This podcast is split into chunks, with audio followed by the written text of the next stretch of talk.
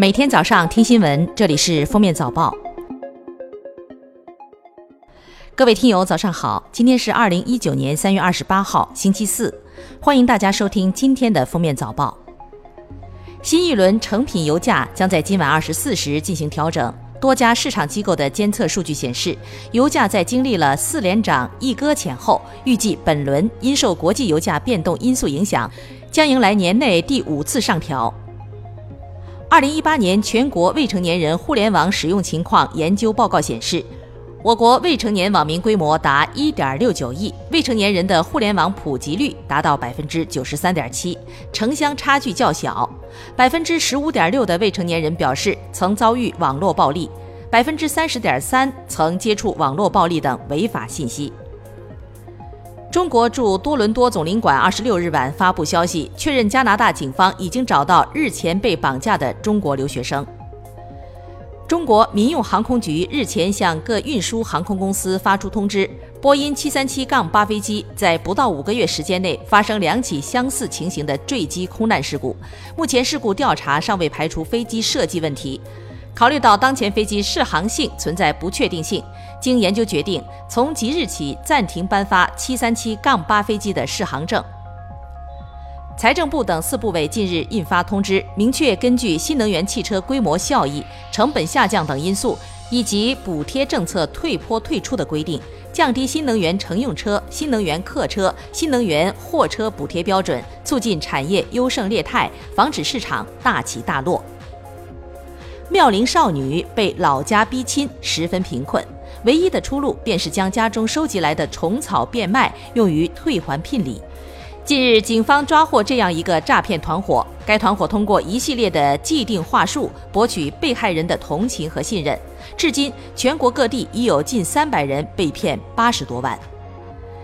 近日，警方再次行政拘留了在网上辱骂留日学生遇害案死者江歌及其亲属的网民卢某某。经查，为吸引粉丝关注，卢某某改换网名，再次发表多条恶意攻击江歌及其亲属的信息，被行政拘留十五日。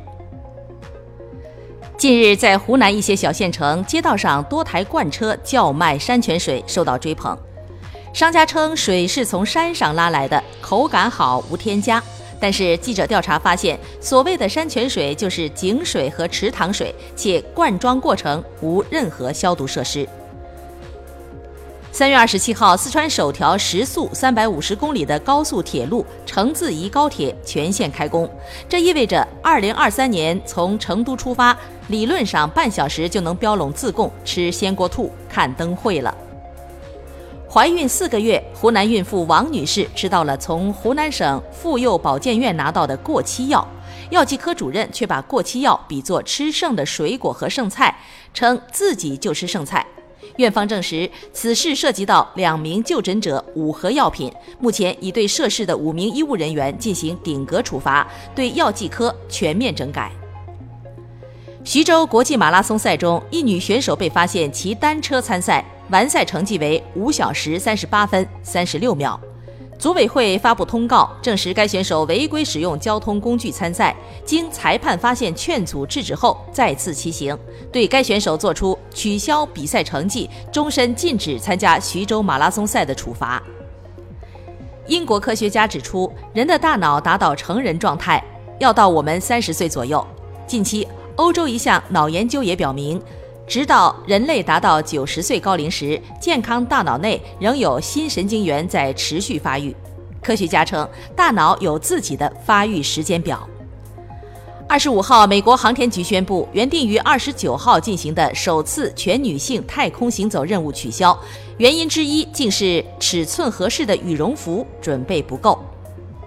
一份追踪了丹麦一千三百零九家公司中将近三十二万名员工的研究发现。在实行绩效工资的公司中，员工使用抗焦虑药或抗抑郁药的几率高出百分之五点七。其中，女性和年纪偏大的员工心理健康更易受到影响，而男性波动没那么大，或者与男性更容易过度自信有关。